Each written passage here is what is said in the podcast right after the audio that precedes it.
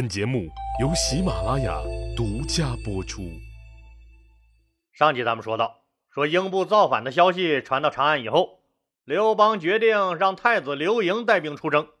上山四号告诉吕雉，说万万不可让太子出征，那打赢了没奖赏，万一打输了，那可就麻烦大了。即使侥幸没死在战场上，太子的宝座也肯定是保不住了。吕雉吓得赶紧来找刘邦求情，一看刘邦铁了心要让自己的儿子上战场的架势，那吕雉也顾不上什么皇后身份了，放声大哭，哭的那叫一个哀婉凄凉。一开始是假哭，哭着哭着可就真伤心了，哭太子更是哭自己。自从下嫁到他们老刘家，自己这个白富美。就成了佣人，成了养猪状元，成了种地小能手，伺候公婆养鸡养鸭，下地干活照顾孩子，从早忙到晚。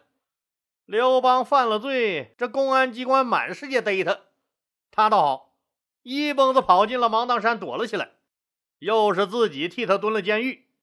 要不是人家人熬拼死保着自己，当年肤白貌美、大长腿的自己，那在监狱里就被狱警们潜规则了。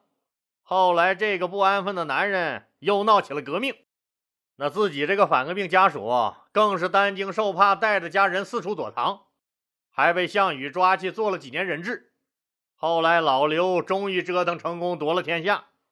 本想着这下子可好了，一家人可以幸幸福福的在一起了，没想到这个老渣男趁自己不在身边的功夫，居然找了个戚夫人这个小三儿。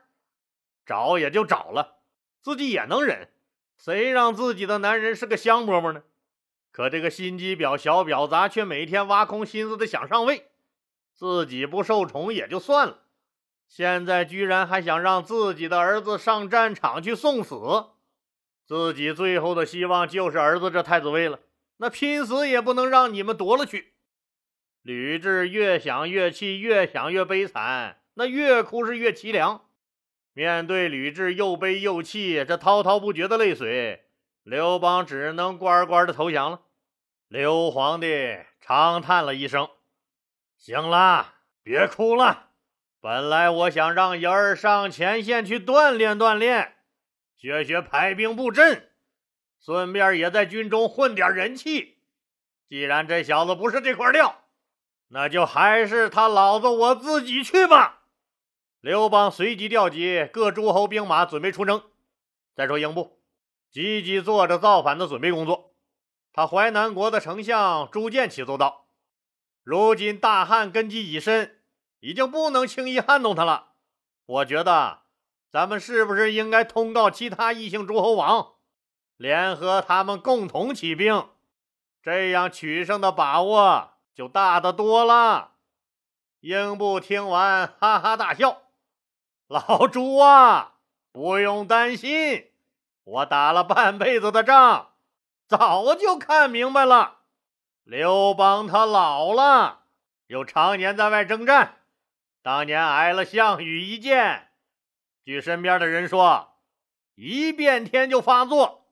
又刚刚远征陈豨回来，人疲马乏的，据说病痛折磨的他走路都不稳了。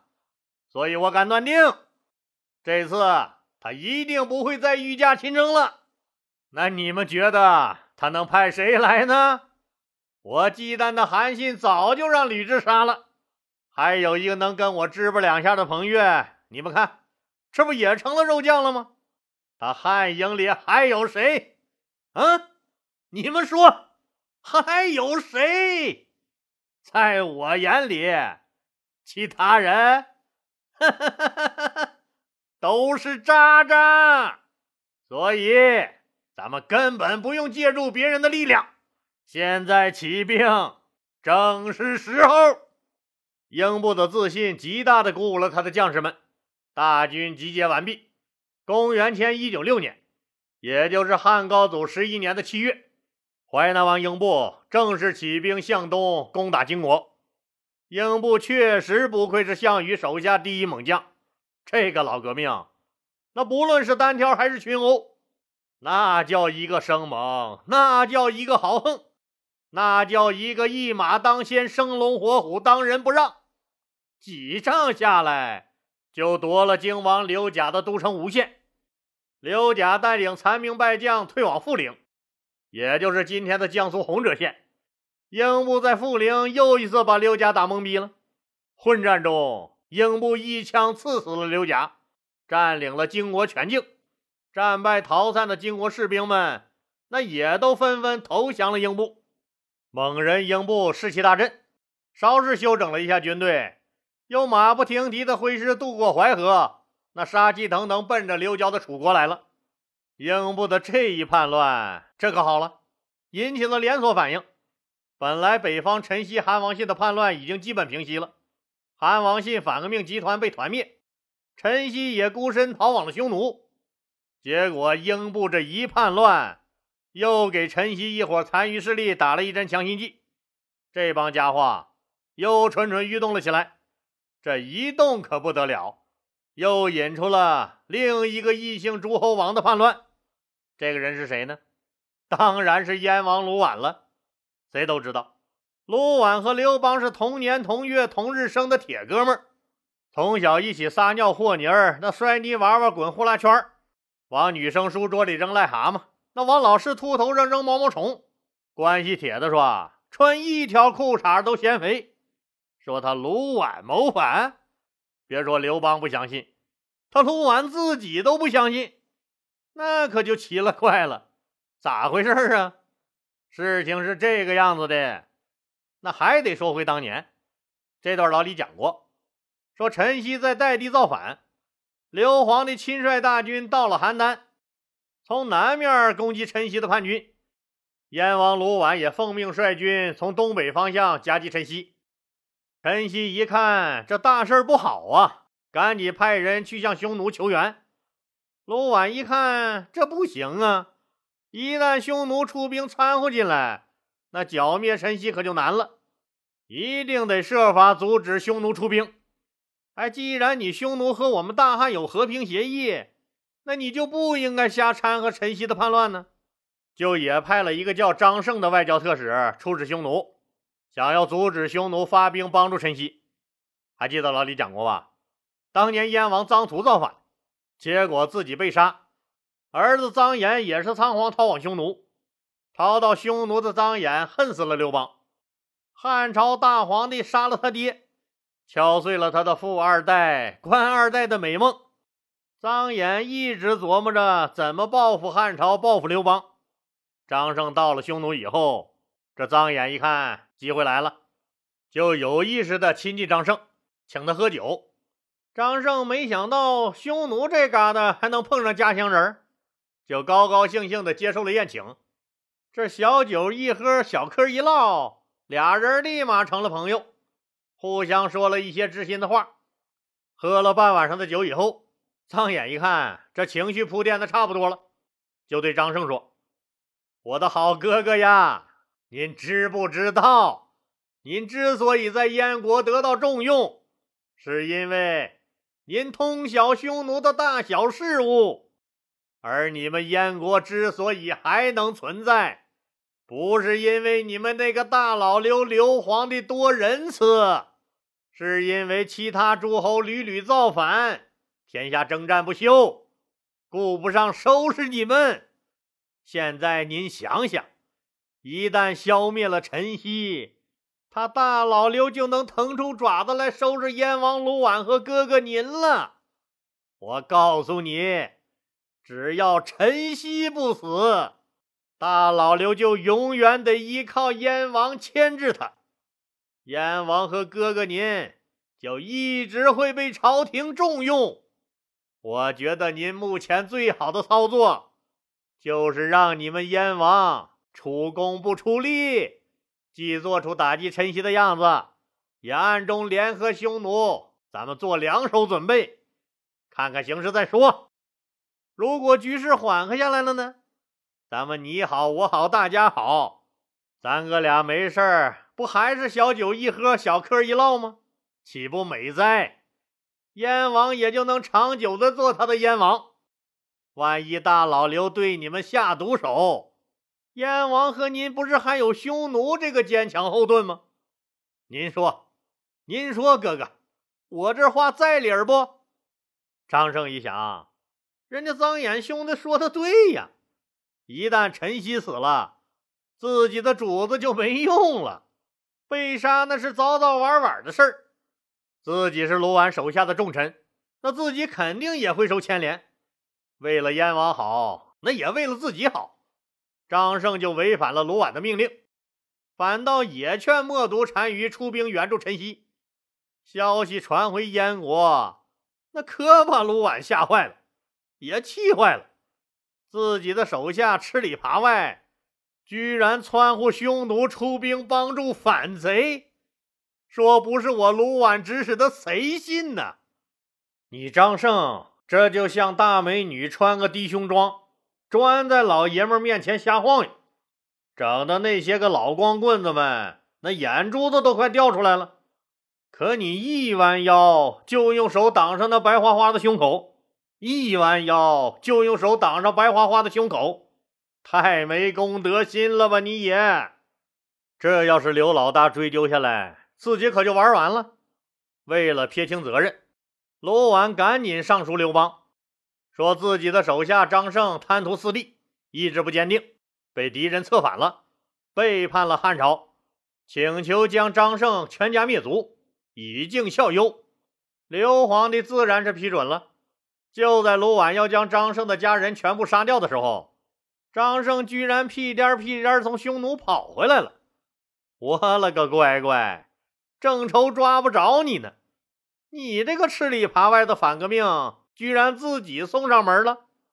没想到张胜的一番话，让卢绾陷入了沉思。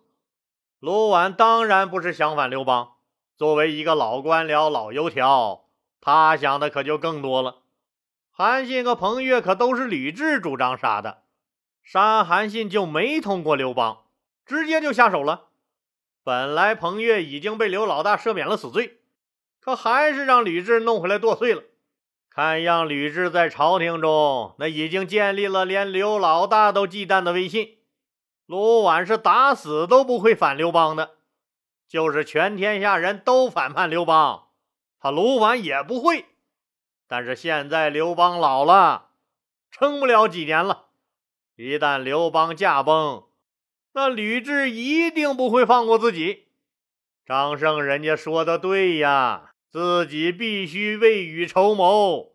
自己也老了，可还有一大家子人呢。万一朝廷有变，自己也好有个退路。但现在朝廷让诛杀张胜的命令已经到了，不杀了他，张胜也没法交代呀。没办法，卢绾只能去监狱找了个死囚，冒充张胜。砍头了事上报中央，说张胜已经被诛杀了。然后卢绾再派张胜秘密出使匈奴，又派另一个心腹范齐去联络陈曦，三方互相勾结。卢绾的目的很明确，不是为了反刘邦，只是希望各方势力能维持长期稳定的一个平衡局面，自己这个燕王能长久的当下去。留守抗击陈余残余势力和防范匈奴的太尉周勃和武阳侯樊哙一看，哟呵，陈曦，你这个反革命死硬分子，你居然还贼心不死、蠢蠢欲动，就加紧了对陈曦反革命集团的打击。咱们先让他们这些人在塞外打着，翻回头来看看淮南王英布的动向。说猛人英布杀了荆王刘贾，占了整个荆国全境以后。